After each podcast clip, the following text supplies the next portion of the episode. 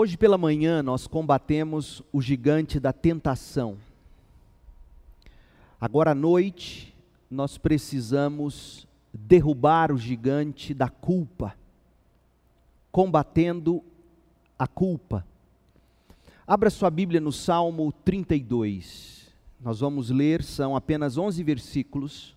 Eu vou ler na nova versão internacional, a NVI, e peço que você acompanhe aí na sua Bíblia. Diz assim o salmista: Como é feliz aquele que tem suas transgressões perdoadas e seus pecados apagados. Como é feliz aquele a quem o Senhor não atribui culpa e em quem não há hipocrisia. Enquanto eu mantinha escondidos os meus pecados, o meu corpo definhava de tanto gemer. Pois dia e noite a tua mão pesava sobre mim, minhas forças foram se esgotando como em tempo de seca. Então reconheci diante de ti o meu pecado e não encobri as minhas culpas. Eu disse: Confessarei as minhas transgressões ao Senhor, e tu perdoaste a culpa do meu pecado. Portanto, que todos os que são fiéis orem a ti, enquanto podes ser encontrado, quando as muitas águas se levantarem, eles, elas não os atingirão Tu és o meu abrigo, tu me preservarás das angústias e me cercarás de canções de livramento. Eu o instruirei e o ensinarei no caminho que você deve seguir. Eu aconselharei e cuidarei de você. Não sejam como o cavalo ou o burro, que não têm entendimento, mas precisam ser controlados com freios e rédeas. Caso contrário, não obedecem. Muitas são as dores dos ímpios, mas a bondade do Senhor protege quem nele confia. Alegrem-se no Senhor e exultem, vocês que são justos. Cantem de alegria todos vocês que são retos de coração. Eu não consigo me perdoar. Quantas vezes eu já ouvi essa frase? Dita de forma sincera, eu não consigo me perdoar. A história que eu passo a compartilhar é uma história real, aconteceu nos Estados Unidos, no estado da Virgínia. O nome dos personagens é fictício. José e Maria, apesar de casados havia apenas 13 meses, estavam com um relacionamento conjugal bastante abalado. Um dia, após semanas de atraso no ciclo menstrual, a esposa fez exames e descobriu que estava grávida. Como ela não queria interromper sua carreira promissora e temia grandemente a ideia de ser mãe, o casamento já em dificuldade, ela decidiu que abortaria. E abortou secretamente. Um ano mais tarde, José, seu esposo, descobriu e pediu o divórcio. Cinco anos se passaram e Maria teve um encontro real com Deus na pessoa de Cristo Jesus. Ela se arrependeu, ela creu em Jesus para salvação, mas a culpa continuava corroendo a alma dela. Agora, evangélica, membro de uma igreja batista, e com suas prioridades reorganizadas, reorientadas, ela procurou o pastor dela e disse a ele: Pastor, eu sei que Deus me perdoou por eu ter matado o meu bebê destruído o meu casamento. Mas, pastor, eu não consigo me perdoar. O que você diria a Maria? As histórias e os problemas mudam, mas as pessoas, debaixo do peso insuportável da culpa, sempre tendem a dizer a mesma coisa: eu sei que Deus me perdoou, mas eu, eu não consigo me perdoar.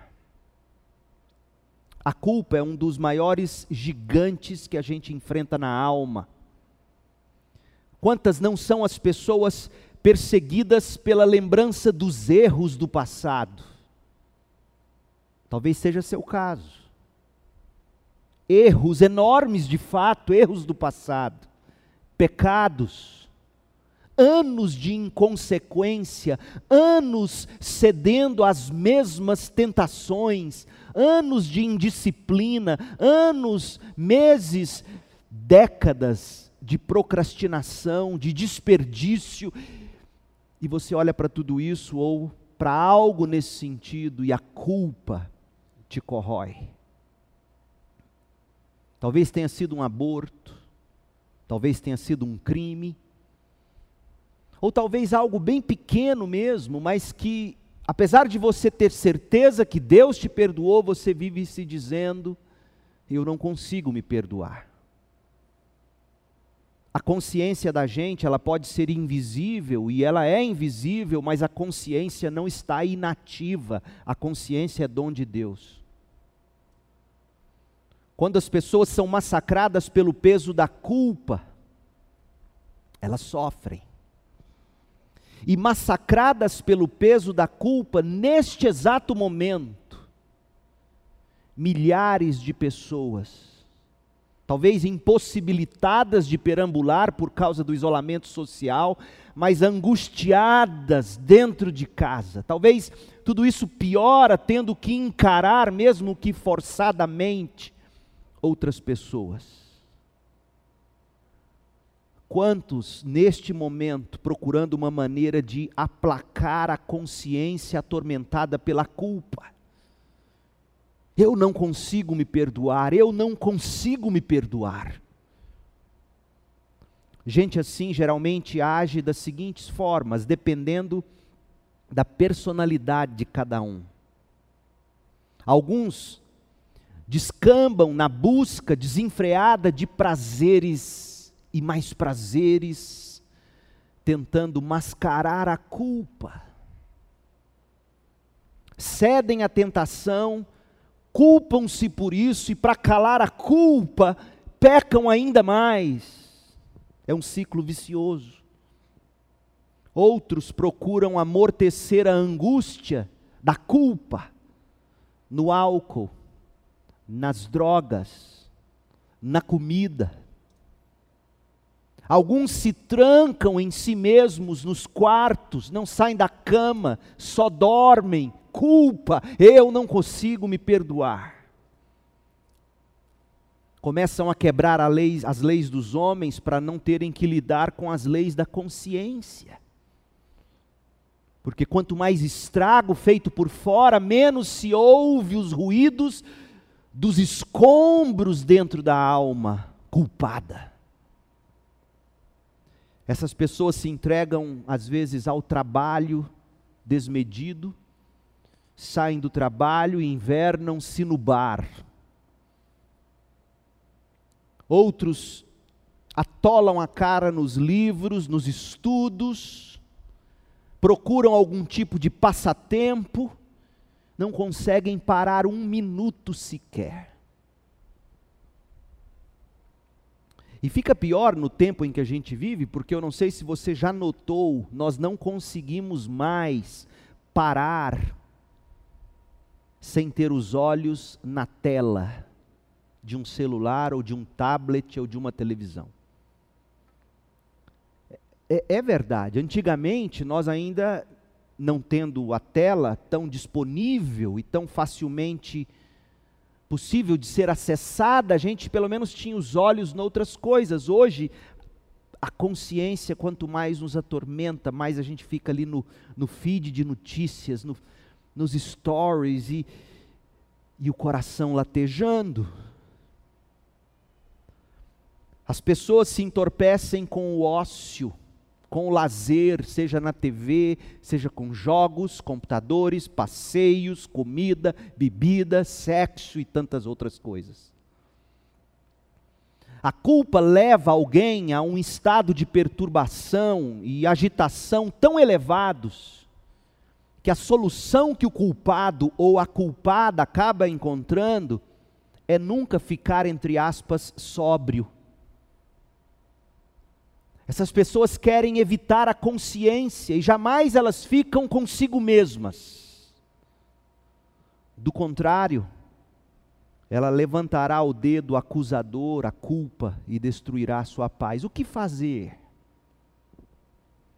Para lidar com o problema da culpa, nós temos que, que considerar a verdade da culpa sob dois aspectos básicos. Não tem como nós curarmos alguém sem entendermos quem é o paciente e qual de fato é a doença. É sempre assim. Não adianta saber apenas qual é o remédio se você não sabe que tipo de paciente você tem. A dose, por mais que seja a comum, pode não ser suficiente ou, ou dose alta demais. Efeitos colaterais variam, a gente sabe disso. O que é bom para mim em termos de medicação pode não ser para você e vice-versa. Então, para lidar com qualquer problema, e, e, de fato o problema da culpa, nós temos que analisá-la a partir de dois aspectos: um aspecto da verdade, o aspecto bíblico, o que é a culpa. E nós temos que lidar também de uma forma prática. Como extrair esses conceitos bíblicos e trazê-los para o coração. Aliás, é assim que se combate qualquer gigante da alma. O aspecto bíblico da culpa. Para alguém lidar com a culpa, o primeiro passo é identificar o problema real que faz você dizer. E eu não estou dizendo que as pessoas dizem isso com fingimento. Muito pelo contrário, o sentimento é real. Como é que você pode lidar com, com o sentimento de eu não consigo me perdoar? Ou como você ajuda alguém que diz isso para você? Mas quando nós olhamos para a Bíblia, a gente tem que entender o seguinte: o que de fato está por detrás da expressão eu não consigo me perdoar? A primeira pergunta que a pessoa que não consegue se, per se perdoar deveria fazer é: o que, que a Bíblia ensina sobre perdoar a si mesmo? Não é mesmo? Se eu estou com esse problema, eu não consigo me perdoar, eu preciso entender o que a Bíblia diz sobre eu perdoar a mim mesmo. E sabe o que você vai descobrir para sua surpresa e para minha? Porque não é de hoje que eu lido com esse tipo ou de sentimento ou de sentimento de alguém que me procura para ajuda. Você vai descobrir que a Bíblia diz absolutamente nada sobre perdoar a si mesmo. absolutamente nada. Agora, não, não pule para a conclusão dizendo, então a Bíblia não serve. Opa, peraí. Se a Bíblia não diz absolutamente nada sobre perdoar a si mesmo, a mim mesmo, que sentimento é esse que eu tenho? Porque, poxa, a Bíblia é a palavra de Deus e ela se aplica a qualquer circunstância ou problema. Mas você vai estudar a Bíblia de capa a capa, e jamais encontrará qualquer referência ao perdão de si mesmo. Você não vai achar exemplos bíblicos nem parecidos sobre perdoar a si mesmo, exemplos descritos ou declarados na Escritura a esse respeito. A Bíblia fala de dois tipos de perdão apenas: o perdão vertical, ou seja, o perdão que o homem recebe de Deus, o ser humano, e o perdão horizontal, isto é, o perdão que eu dou a alguém ou recebo de alguém como ser humano. A Bíblia não fala de auto-perdão. O resumo do que está dito na Bíblia nos foi dado pelo apóstolo Paulo, no seguinte versículo, Efésios 4, 32. Sejam bondosos e compassivos uns para com os outros, perdoando-se mutuamente, o perdão horizontal. Assim como Deus perdoou vocês em Cristo, o perdão vertical. Em momento algum você vai encontrar mandamento, expressão, exemplo, descrição, declaração ou seja o que for, dizendo: você precisa se perdoar. Eu te confesso que eu não sei de onde surgiu essa nomenclatura, e aqui eu não quero ser leviano e arriscar dizer o que eu, o que eu de fato não pesquisei. Eu, eu tenho minha suposição, mas como eu não fui a fundo, eu prefiro não dizê-la. O sentimento, com quanto seja real, eu não consigo me perdoar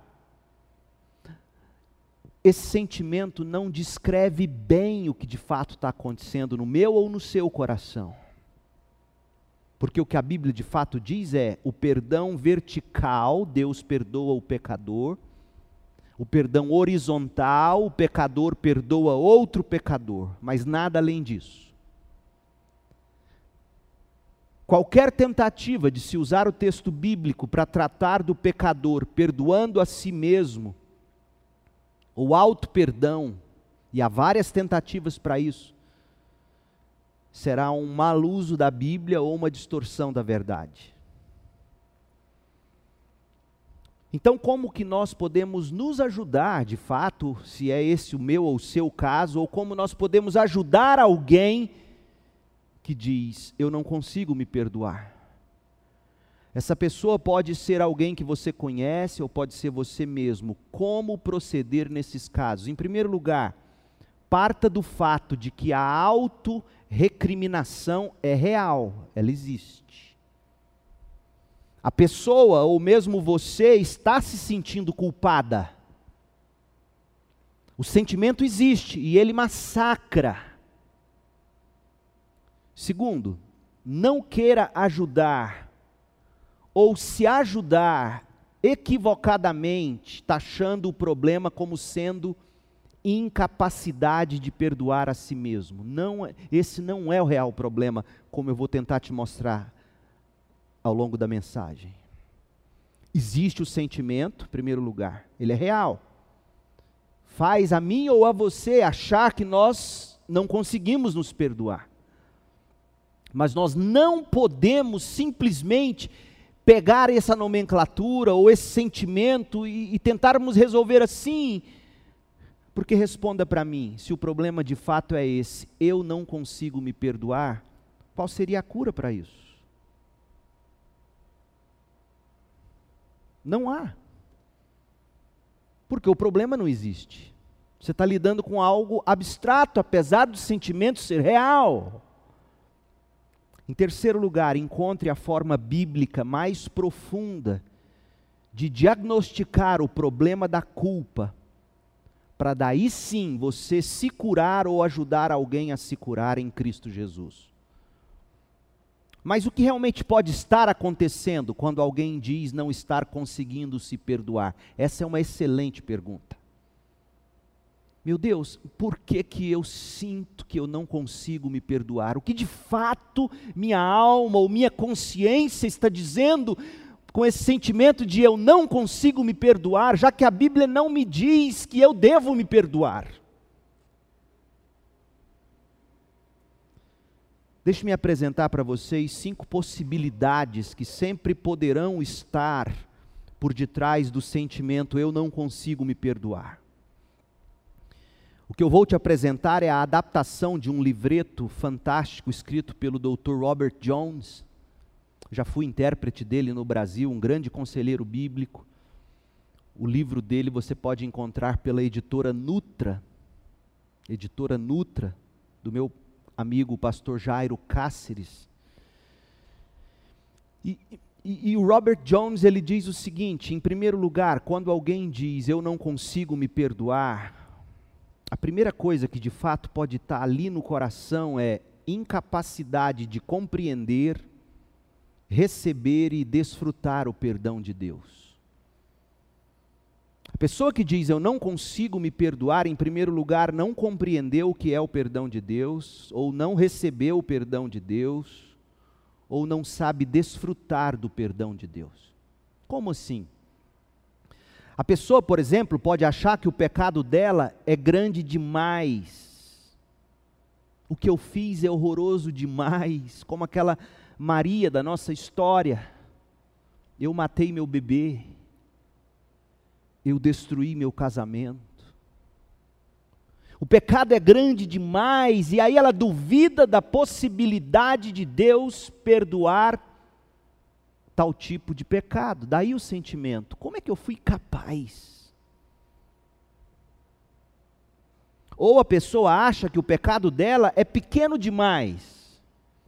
O pecado dela está numa categoria na qual ou sobre a qual Deus não se importa, e aí ela tem a ideia de que Deus não tratando de coisas tão pequenas, ela tem que lidar com isso.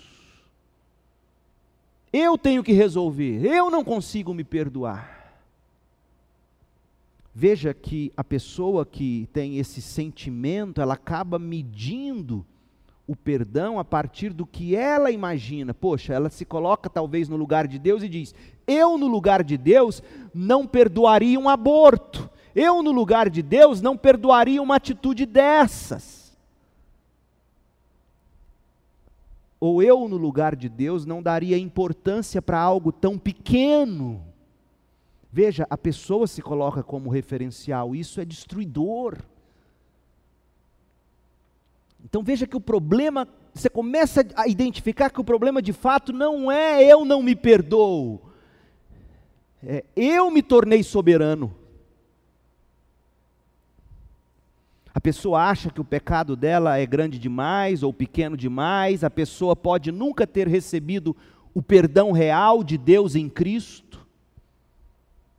Nunca recebeu porque nunca compreendeu o que significa Jesus ter recebido, tomado sobre si todas as nossas dores, pecados e culpas.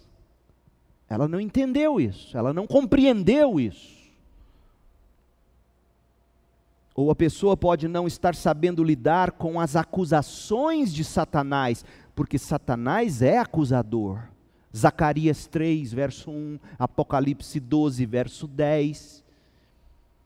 Ele nos acusa diante de Deus e ele nos acusa para nós mesmos, tentando nos envergonhar.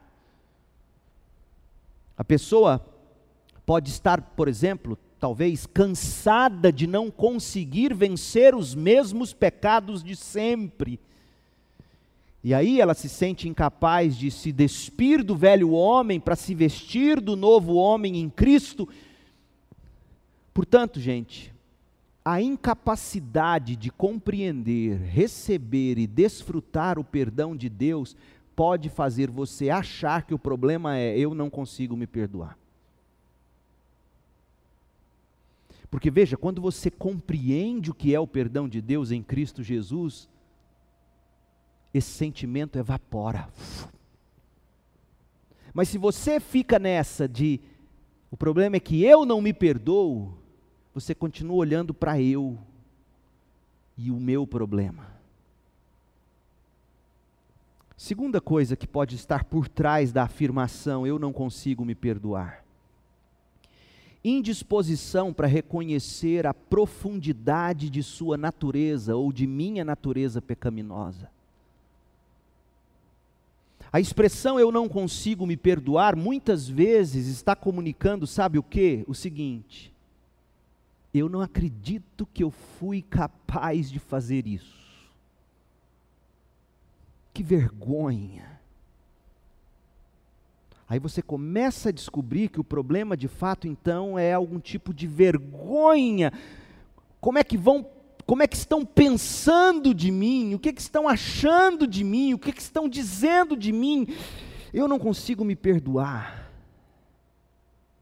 Pelo que eu fiz as pessoas agora pensarem de mim ou dizerem sobre mim. A incapacidade de se perdoar está, na maioria das vezes, portanto, atrelada ao nosso orgulho. Agora nós estamos na boca do povo, agora eu estou na boca dos outros. Percebe como a coisa é muito mais profunda? Então, a incapacidade de se perdoar está, na maioria das vezes, atrelada ao nosso orgulho, à nossa elevadíssima autoestima, e aí, no fundo, o que eu tenho é vergonha. E aí, em vez de dizer o meu problema é que eu tenho vergonha do que eu fiz, eu digo, eu não consigo me perdoar. A indisposição de reconhecer que nós somos sim depravados por natureza, somos. Somos capazes em nós mesmos de fazer a mesma coisa que é de um pecado indescritível que aquele policial militar em Minnesota fez essa semana. Com aquele homem que ele matou asfixiado com o joelho sobre os, o pescoço dele. É inadmissível humanamente falando aquilo.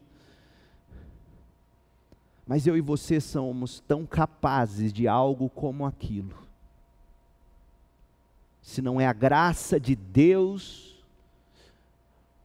tratando de nós. Então, a nossa incapacidade de reconhecer que somos sim pecadores, e quando a pessoa tem a consciência da profundidade da natureza pecaminosa dela, e de que tudo isso só pode ser tratado quando o Filho de Deus, Jesus Cristo, que se fez carne e viveu sem pecado, tomou sobre si a nossa vergonha, tomou sobre si a nossa culpa, tomou sobre si a ira de Deus, a minha consciência começa a entender do que de fato eu sou capaz e quão constrangedor e imenso é o amor de Deus. Então, em primeiro lugar, a incapacidade de, de não a incapacidade de compreender, receber e, e desfrutar o perdão de Deus. Em segundo, a indisposição para reconhecer a profundidade da minha e da sua natureza pecaminosa. Sim, nós somos capazes do pior tipo de pecado. Aliás, nós já cometemos o pior deles. O pior pecado de todos foi cometido contra o Filho de Deus. E eu e você crucificamos o Filho de Deus. Portanto, não há algo pior. Nossa culpa pregou o Filho de Deus na cruz. Em terceiro lugar, a, a, frustração. Por que, que a gente diz eu, eu não consigo me perdoar?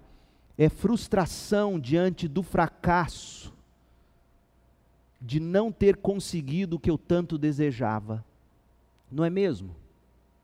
Então, no fundo, você não está dizendo eu não consigo me perdoar, você está dizendo assim, como eu fui capaz de fracassar. Gente, se você não souber dar o nome certo para os problemas do coração, você não os trata. A pessoa que diz eu não consigo me perdoar pode, em verdade, estar dizendo o seguinte: eu desperdicei a oportunidade de conseguir o que eu tanto queria eu destruí as minhas chances. Eu não me perdoo por isso. Percebe como que antes da frase eu não me perdoo por isso, vem coisas com toneladas de peso, que precisam ser ditas, precisam ser confessadas. Ou a pessoa pode dizer: Eu poderia ter me dado tão bem, mas infelizmente eu não soube aproveitar os recursos que eu tive, a juventude, a saúde, eu não soube aproveitar a oportunidade, eu não soube aproveitar o momento em que Deus me permitiu conceber uma criança, por exemplo, no caso da Maria. Eu não me perdoo por isso. O sentimento é real. Veja, do, desde o início eu tenho dito, eu não nego que exista o sentimento. O que nós estamos tentando discernir era o que causa esse sentimento. Porque não é o sentimento em si que eu trato, eu tenho que tratar a causa, é como a febre. A criança dá febre, dentro dos padrões aceitáveis de febre, os pais vão lá e tacam novalgina no neném, a Tilenol. Abafa o sintoma e a infecção continua. Quando na verdade aquela febre é o próprio corpo combatendo. Fala com o médico, eu não sou médico, mas conversa com um bom médico, ele vai te dizer o que é febre. Então não é você querer tratar, eu não consigo me perdoar, como é que eu resolvo isso? O que está causando isso, meu Deus do céu? Porque quando você toca no que está causando, de repente esse sentimento some porque o problema foi tratado. Então, quando a pessoa agiu, ela agiu achando que tinha tudo sob controle, seguiu seus próprios passos, seus próprios conselhos, mas quando ela deu com os burros na água ou simplesmente mudou de opinião, ela se viu frustrada por não ter controle sobre a felicidade dela e por ter jogado fora e posto tudo a perder. Em quarto lugar, tentativa de viver por justiça própria ou pela opinião dos homens. Nesse caso, a pessoa que diz eu não consigo me perdoar está realmente dizendo o seguinte: eu não consegui viver de acordo com os meus padrões. Tanta gente sofre com isso eu não consegui viver de acordo com os padrões da minha família. Eu não consegui cumprir os propósitos que eu pus para a minha vida. Aí a pessoa diz: Eu não consigo me perdoar. Porque, como é difícil ouvir de nós mesmos, não é mesmo? Quando a gente se diz: Como é que você foi capaz, Leandro? Ou ainda, pior, ouvir dos outros: Como você foi capaz, Leandro? Então, essa tentativa de viver de justiça própria ou da opinião dos outros causa esse sentimento: eu não consigo me perdoar. E por fim, a decisão de assumir o trono do julgamento. E aí a pessoa se declara juiz supremo de si mesmo. A pessoa diz, eu não consigo me perdoar, pode, na verdade, estar dizendo assim: eu assumi a posição de juiz, eu vou dispensar perdão quando e da forma que eu quiser. Eu não vou me perdoar. Nesse caso, quem ofendeu quem, gente? Foi o eu que ofendeu o ego ou o ego que ofendeu o eu? Quem perdoa quem nesse caso? Se você está lidando com o seu não, eu, eu não vou me perdoar. Como assim? Portanto, em se tratando de perdoar a si mesmo, a gente precisa sempre discernir a causa dessa febre. A febre se chama eu não consigo me perdoar. Mas o que está causando essa febre?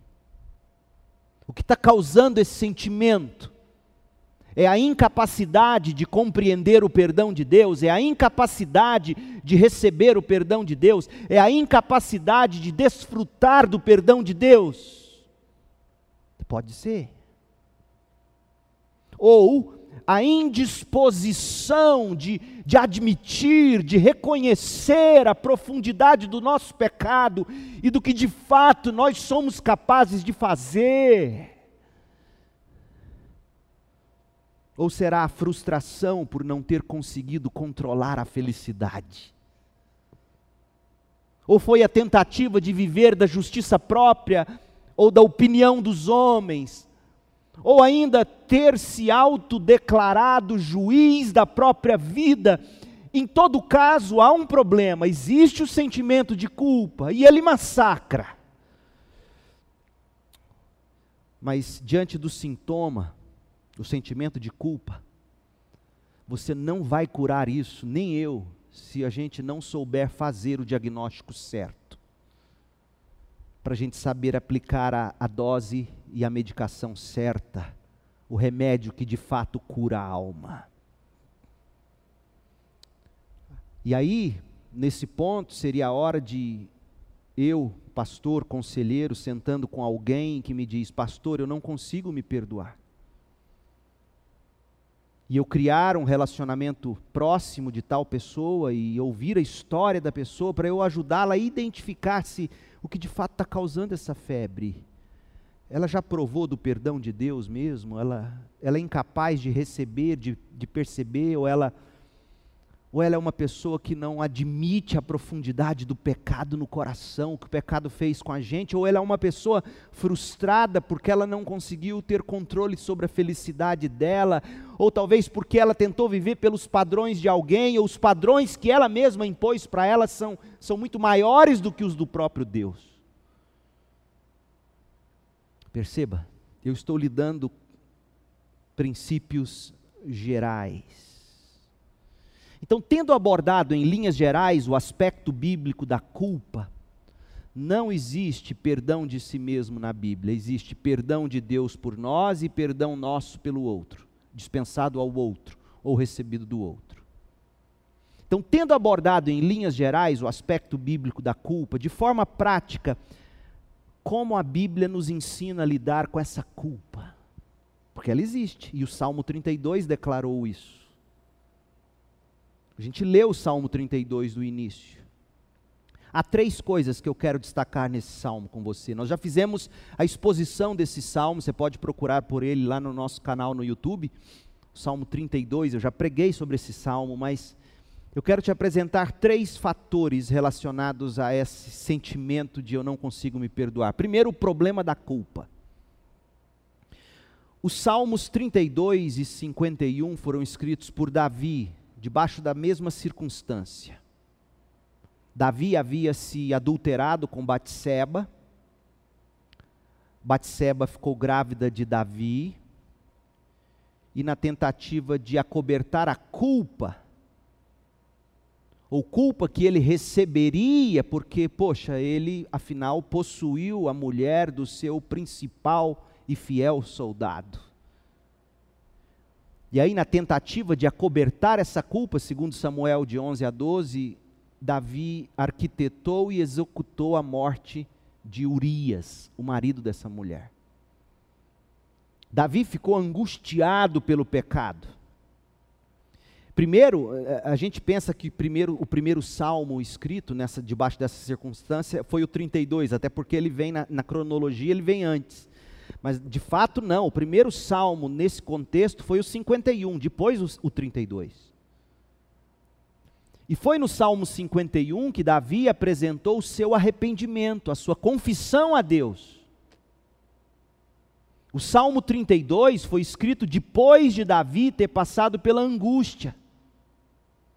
Quando Davi já havia recebido o perdão de Deus na sua alma, agora sem culpa, Davi desfrutava de profunda paz e descanso. Então, a primeira lição que a gente tira do Salmo 32 é que a culpa não confessada nos adoece por completo.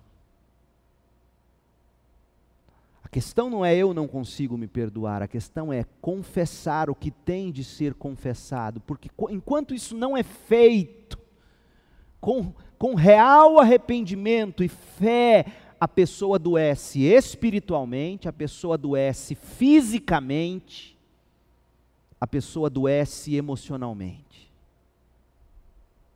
De fato, a pessoa é um ser como um todo, a gente departamentaliza isso para ficar didático. Porque eu não creio que exista essa de que um cuida do corpo, um cuida da alma, o outro cuida do espírito. Não existe isso.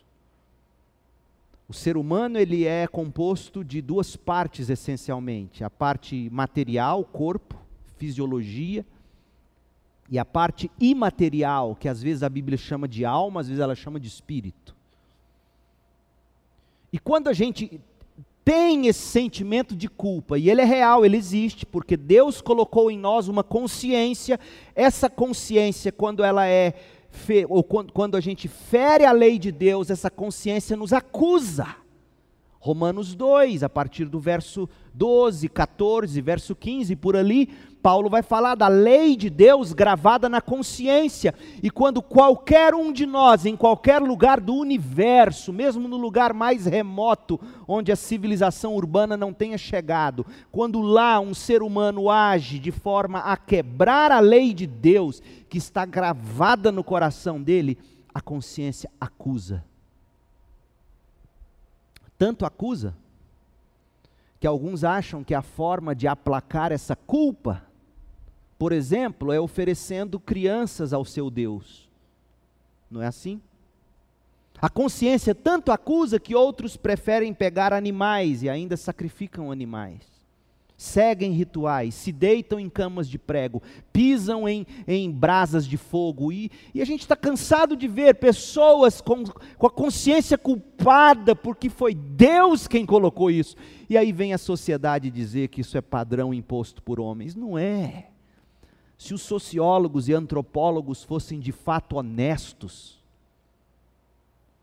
eles veriam que mesmo onde a civilização urbana chegou, não chegou, perdão, onde não existe, quase que eu falei o nome do Plim Plim. Então, ainda não chegou qualquer religião, não chegaram os batistas, tá bom, para eu não ser processado. Os batistas não chegaram lá, não existe crente, não tem católico, não tem macumbeiro, não tem ninguém. Mas existe um indivíduo com a consciência culpada tão culpada que ele tem seus próprios rituais. Então, meu povo, não deixem te enganar. Existe uma consciência, e quando essa consciência percebe que ela quebrou a lei de Deus, ela perturba. Salmo 32, verso 1. Como é feliz aquele que tem suas transgressões perdoadas e seus pecados apagados. Alegria, felicidade é fruto de perdão. Quantas vezes eu acordo, olho para minha mulher e tendo a consciência limpa, livre de qualquer crime contra ela, Quantas vezes, quantas vezes eu já me peguei tendo um sentimento de alegria tão grande por ser fiel a ela e ela ser fiel a mim. Isso é humano. Mas quando a consciência lá no fundo tem algum resquício de culpa, de não existe alegria, não existe felicidade. Como é feliz aquele a quem o Senhor não atribui culpa. Veja, quem de fato põe culpa no ser humano é Deus, pela lei que Ele cravou em nós. E em quem não há hipocrisia, enquanto eu mantinha escondidos meus pecados, olha, enquanto eu, eu calei meus pecados, o meu corpo definhava de tanto gemer, doeu, adoeceu o corpo. Por isso que não dá para dizer se o que causa, por exemplo, a depressão é simplesmente neurotransmissor, falta de serotonina, ou se o que causou a falta de serotonina foi outra coisa. Percebe? É muito delicado essas coisas. Dia e noite a tua mão pesava sobre mim, minhas forças foram se esgotando. Por isso que o ser humano, quanto mais peca, mais ele quer fugir de Deus, porque ele acha que Deus está ali massacrando ele para matá-lo. Não! Porque quanto mais nós vivemos no pecado, mais nós nos desumanizamos, e, e na medida em que a gente tenta viver de um jeito que nós não somos ou não fomos planejados para viver, não adianta você querer mudar valores culturais, é, valores morais da sociedade, a lei de Deus continua cravada no meu e no seu e no coração de qualquer ser humano criado à imagem e semelhança de Deus, e sempre que a gente vive diferente desse projeto, a consciência massacra, por mais que você fuja de Deus ou queira calar o povo de Deus, ou queira fugir da palavra de Deus, ela existe. Dia e noite a tua mão pesava sobre mim, então reconheci, verso 5, Salmo 32, 5. Então reconheci diante de ti o meu pecado. No caso da pessoa que diz, aí ele diz aqui: reconheci diante de ti o meu pecado e não encobri as minhas culpas. Eu disse: Confessarei as minhas transgressões ao Senhor e tu perdoaste a culpa do meu pecado. Então, a pessoa que diz assim: Eu não consigo me perdoar, ela precisa descobrir de fato que está ali. E chegar diante de Deus e, e dizer: Deus, de fato, sabe o que está me causando isso? É vergonha do que os outros estão pensando de mim. Então, no fundo, no fundo, Deus, eu tenho um problema de egolatria enorme. Porque por que eu estou tão preocupado? Porque quem está dizendo o que está dizendo, ou poderá estar tá dizendo o que está dizendo sobre mim, é capaz de fazer o, igual ou pior.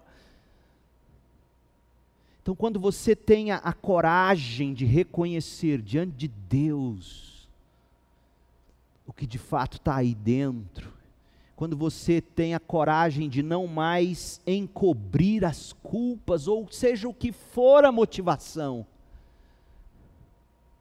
quando você confessa isso a Deus, você tira um peso. Culpa não confessada, além de poder nos fazer adoecer, nos impede de prosperar. Provérbios 28, 13. Quem esconde os seus pecados não prospera, mas quem confessa e os abandona encontra misericórdia. adoecido e miserável, o pecador atormentado pela culpa deixa de testemunhar, deixa de louvar a Deus. Olha o que, olha o que Davi diz, debaixo dessa mesma circunstância, lá no Salmo 51, verso 12. Devolve-me a alegria da tua salvação. Olha, ele havia perdido a alegria da salvação e sustenta-me com um espírito pronto a obedecer. Então eu ensinarei os teus caminhos aos transgressores, para que os pecadores se voltem para ti. Livra-me da culpa dos crimes de sangue, ó Deus. Eu matei Urias, livra-me dessa culpa, Deus da minha salvação, e a minha língua aclamará a tua justiça. Ó Senhor, dá palavras aos meus lábios, e a minha boca anunciará o teu louvor. A culpa é real, a culpa existe. A culpa é terrível para o corpo e para a alma do pecador. Segunda coisa que o Salmo 32 nos mostra: o perdão para a culpa. O Salmo 32 nos revela que, por mais que relutemos, porque ficou bonito dizer eu, eu não consigo me perdoar, ficou conveniente, é fácil. Geralmente, quando a gente diz isso, eu não consigo me perdoar, a gente quer ouvir o seguinte: não, deixa de ser bobo, não faz isso não. A gente quer tapinha nas costas. A gente quer bajulação. Mas a única saída para o problema da culpa é o perdão de Deus, não tem outro. E o perdão só vem como resultado de arrependimento, de confissão da culpa pelo pecado. Foi o que a gente leu no Salmo 32, de 1 a 5. Eu não vou reler, mas você pode reler, é simples. Além da existência da culpa, note no texto que Davi confessava a extensão do pecado dele. Perceba que Davi usou quatro termos para falar do pecado. Quatro. Primeiro foi transgressão, no versículo 1. O que é transgressão? É você transgredir um limite. Me lembro até hoje, onde é aqui aquele condomínio Madri, como é que chama ali no Garavelo? Hã? O Madri. Ali era uma fazenda, fazenda do seu Ademar Ferreira. Eu chamava ele de avô, pai do meu padrinho Ronaldo Luiz Ferreira. A fazenda era do Romualdo, eu chamava de tio. A fazenda era enorme, ele era dono da. Foi um dos primeiros que teve aqui em Goiânia uma loja de bicicletas, Casas Oriente, aqui na Avenida Anhanguera, ao lado do antigo Banco Real. Aquilo era do meu padrinho. Os prédios ali ainda são dele. E eu me lembro indo para a fazenda uma vez e, e, nas cercas, passando na cascalheira. Eu li tudo é bairro hoje no Garavelo. Mas eu, eu fui criado ali no meio das cascalheiras, no meio, nos lagos de água de chuva, brincando com a minha cachorra fila rolando na lama, era feliz. Na época que menino podia brincar de revólver de espoleta, que coisa maravilhosa. Matava meu primo, meu primo me matava, eu não virei bandido. Mas isso é outra história. Eu me lembro um dia indo para a fazenda, e meu tio sempre andava armado. E aí nós passamos, e, e eu, e eu via, tinha placas, proibido propriedade particular, proibido atravessar a cerca, alguma coisa assim. Então, o cidadão que atravessava ele estava trans, traspassando, transgredindo o limite. Isso é o pecado. Mas eu me lembro que meu tio chegou e um dia ele viu um camarada andando e, e andando com a carabina. Acho que ele estava caçando passarinho. O cara era doido. Ele arrancou o revólver daquela maleta que ele andava assim, saiu dando tiro para cima. Ele dava para cima e eu e meu primo saímos para outro lado, agachado. Eu falei, deixa ele nessa guerra dele. Mas transgressão é isso, é você ler a placa, proibido passar desse ponto. E você vai lá e passa por baixo da cerca. Transgressão é rebeldia, é revolta contra a autoridade, limite. Davi confessa esse problema dele. A transgressão leva ao pecado, pecado é você errar o alvo, é distorcer o caminho, isso traz culpa, é o terceiro termo que ele usa e produz hipocrisia. Então, Davi reconhece e confessa a progressão do pecado dele. O pecado começa com a nossa revolta contra a autoridade de Deus, isso se chama transgressão. O pecado nos faz agir de forma errada, fora da lei, isso se chama pecado. O pecado nos pune diante de Deus e dentro de nós, isso é culpa ou iniquidade, e nos transforma radicalmente naquilo que nunca deveríamos ser: hipócritas, enganosos, criminosos. Então, perdão para a culpa passa inevitavelmente pela confissão do pecado a Deus. Dito como deve ser dito, porque Deus não lança fora aquele que vai a Ele com amor, com arrependimento, com sinceridade. Ele não lança fora. Então nós resolvemos o problema da culpa quando a gente chega diante de Deus arrependido e confesso e diz: "Oh Deus, me perdoa". Se eu fosse o pastor da Maria, pastor, eu fiz um aborto, acabei com meu casamento, não consigo me perdoar. Eu levaria Maria de novo e de novo para a cruz. E diria: Maria, você reconhece que o que você fez foi um pecado contra Deus, contra aquela vida que havia no seu útero? Sim. Você já disse isso a Deus, Senhor, eu me arrependo, misericórdia, sim. Maria, então vamos vamos desfrutar desse perdão. Porque Deus colocou o filho dele na cruz para cobrir esse pecado.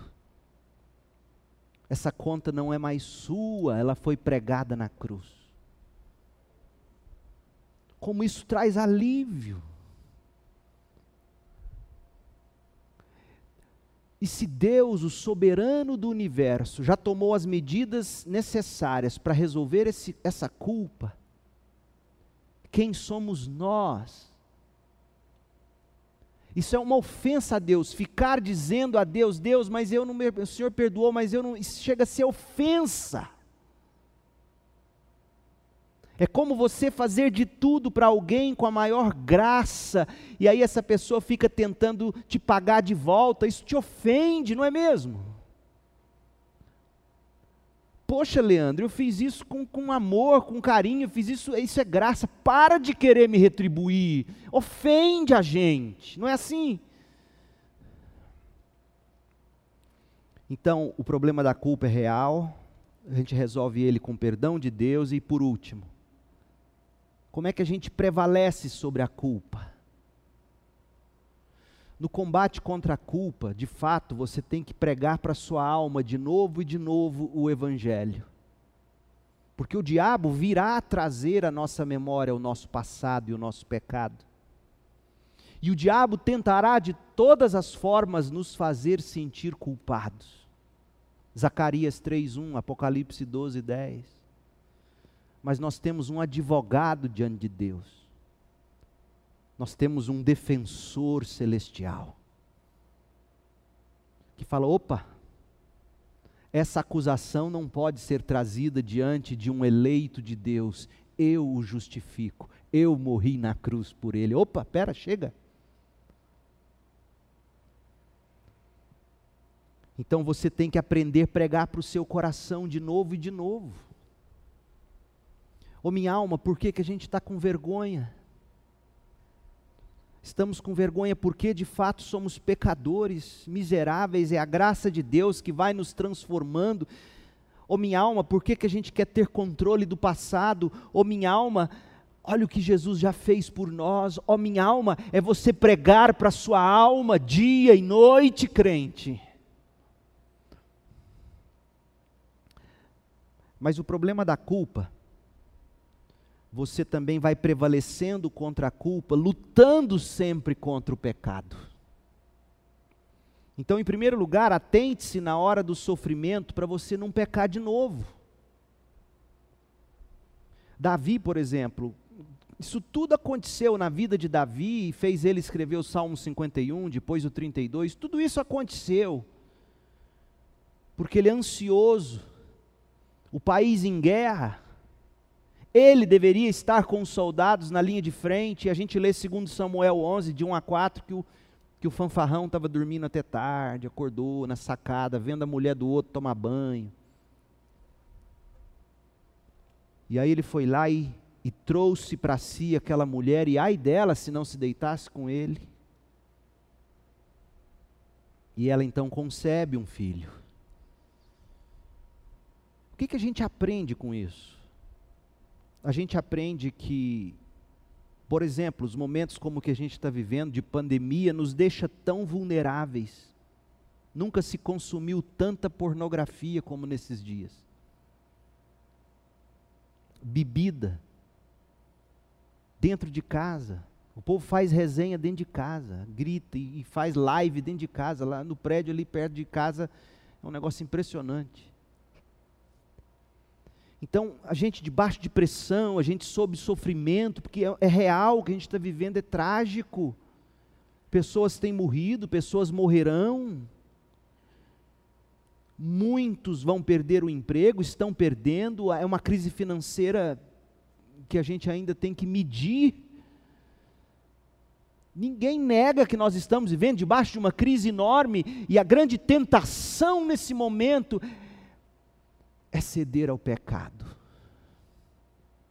E aí o pecado provoca a culpa, a culpa faz você pecar de novo, e esse ciclo vai se alimentando. Você tem que parar isso e dizer: Deus, eu não aguento. Deus, misericórdia de mim, graça sobre a minha vida. Então você prevalece sobre a culpa, atentando-se na hora do sofrimento para você não pecar de novo. Segundo lugar, alimentando-se da palavra de Deus para você não pecar. Salmo 32, 8. Eu instruirei, Deus dizendo ao salmista: Eu vou instruir você, eu vou ensinar você no caminho que você deve seguir, eu vou aconselhar você, eu vou cuidar de você. palavra de Deus, se você não consegue ler, ouça saia para uma caminhada, vai ouvir a palavra de Deus. Hoje é tão fácil, qualquer um acessa celular, tem YouTube, Bíblia narrada aí, onde você quiser você acha a Bíblia. E enquanto você ouve, vai dizendo, vai orando, Deus, isso é palavra de vida, faz isso penetrar no meu coração, para eu não pecar contra ti. E é interessante porque o salmista vai dizer no verso 9, Salmo 32, 9, ele vai dizer para nós que, que quem não se alimenta da palavra, se submetendo a Deus alegremente, acaba sendo guiado por rédeas do sofrimento gerado pela culpa. Do contrário, por que, que o salmista usaria aqui a imagem? No verso 8, olha o que ele está dizendo, olha a sequência do texto. Salmo 32, 8, ele diz: Deus vai me instruir, Deus vai me ensinar, eu vou seguir, Ele vai me aconselhar, Ele vai cuidar de mim, está maravilhoso. Aí vem o verso 9: Não seja como o cavalo, ou seja, o cavalo tende a correr do cavaleiro, não seja como o burro, que se recusa a andar na trilha do cavaleiro. O cavalo e o burro não têm entendimento, eles precisam ser controlados com freios e rédeas, senão eles não obedecem. E aí vem o verso 10: E muitas são as dores dos ímpios, a culpa vem como uma espora machucando a gente. Mas a bondade do Senhor protege quem nele confia. Alimente-se da palavra, do contrário, você será guiado por rédea, cabresto e esporas. É o que diz a palavra. E por fim, alegre-se em Deus para você não pecar contra Deus. Sabe por que, que a gente peca? Eu digo isso de novo e de novo e de novo. A gente peca porque a gente acredita na mentira do pecado. A gente acredita que se dermos um gole a mais, comermos um pouco a mais, consumirmos tal ou qual coisa, a gente acredita nas promessas do pecado e a gente cede a elas. E o pecado promete alegria, mas o pecado entrega de fato culpa e dor. O pecado promete alegria, mas o pecado sempre entrega culpa e dor. Por isso o salmista diz no verso 11: Alegrem-se no Senhor, exultem, vocês que são justos, cantem de alegria todos vocês que são retos de coração. Veja, um coração reto é um coração sem pecado, sem culpa. Esse coração canta de alegria. Você carrega alguma culpa na alma? É provável que sim, não se cale, confesse isso a Deus. Não importa o que você tenha feito, nem o que as pessoas continuarão pensando sobre você. Em Cristo nós temos um advogado no céu que intercede por nós, que nos justifica, que não deixa qualquer acusação nos condenar diante do Senhor. Romanos 8:33. 1 de João 2, verso 1: Meus filhinhos, escrevo-lhes estas coisas para que vocês não pequem. Se, porém, alguém pecar, temos um advogado, temos um intercessor junto ao Pai, Jesus Cristo, o justo. Ele é a propiciação pelos nossos pecados, ou seja, ele recebeu toda a ira de Deus contra o pecado sobre si mesmo, e não somente pelos nossos, mas também pelos pecados de todo o mundo. Jesus é o sacrifício que desvia de nós a ira de Deus que tira de nós os nossos pecados, e quem está em Cristo não tem mais culpa diante de Deus, e nem precisa nutrir culpa no coração. Essa pessoa desfruta de paz com Deus. Romanos 5:1 Tendo pois justificado, tendo sido pois justificados pela fé, temos paz com Deus por nosso Senhor Jesus Cristo. A Bíblia também ensina que todos, todos, todos nós temos culpa diante de Deus e a solução é Cristo Jesus. Se afirmamos que estamos sem pecado, enganamos a nós mesmos. 1 de João 1,8. Se dissemos que não temos pecado, estamos enganando a nós mesmos e a verdade não está em nós. Então identifique o que de fato faz você achar que você não se perdoa. Que culpa é essa? De onde isso vem? Dê nome, dê o devido nome. Leve isso a Deus. Ele é fiel e justo para perdoar nossos pecados e nos purificar de toda injustiça.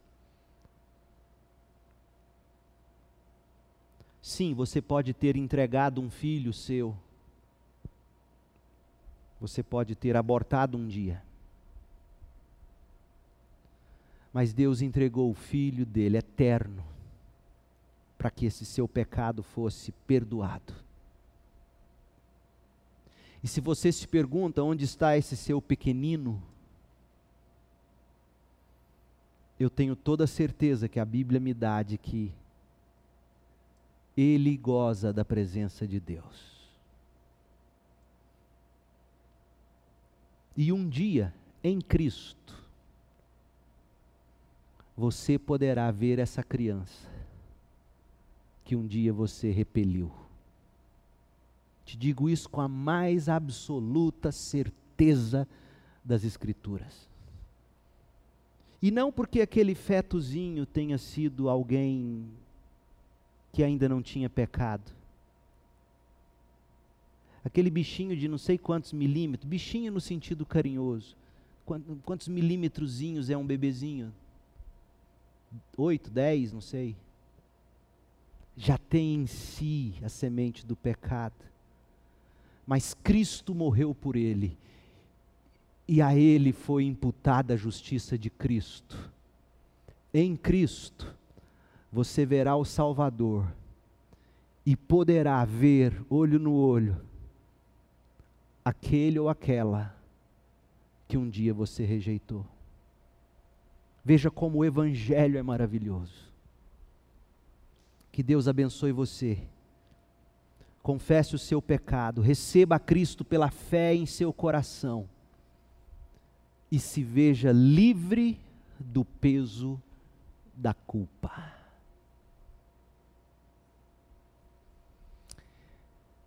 Essa minha palavra também, eu imagino, vale para mulheres que talvez sofreram aborto espontâneo. Em Cristo você poderá um dia ver essa criança. Que Deus te abençoe e encha o seu coração de paz, agora e para sempre. Pai, em nome de Jesus, pegue esses cinco pães e dois peixinhos e traga cura ao coração. Cura.